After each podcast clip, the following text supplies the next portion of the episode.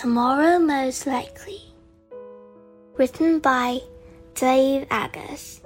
Illustrated by Lane Smith.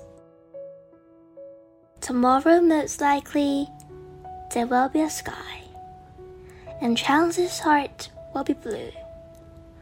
Tomorrow most likely there will be a squirrel, and chances are his name is Stu. Tomorrow most likely there will be a meal, and chances are it will be brown. Tomorrow most likely there will be a door that leads to the worlds where people are found. Tomorrow most likely there will come a sound through the half open window of a slow moving car. Tomorrow most likely there will be a plane flying high and wide and fast and far. Tomorrow most likely something won't rhyme. Tomorrow most likely you'll touch a bright bug, green and red, all looking at you. Tomorrow most likely the bug will seem worried. He's missing a friend. His friend's name is Stu.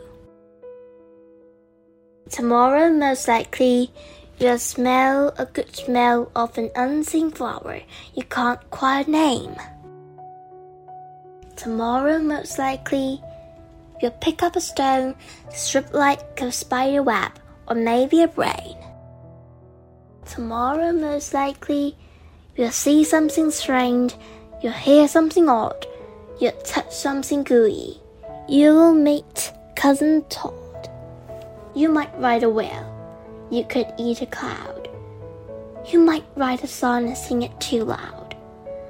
There are mountains of time and oceans of faces, canyons of color, and skies full of places. Tomorrow, most likely, will be a great day because you are in it, and Stu is okay.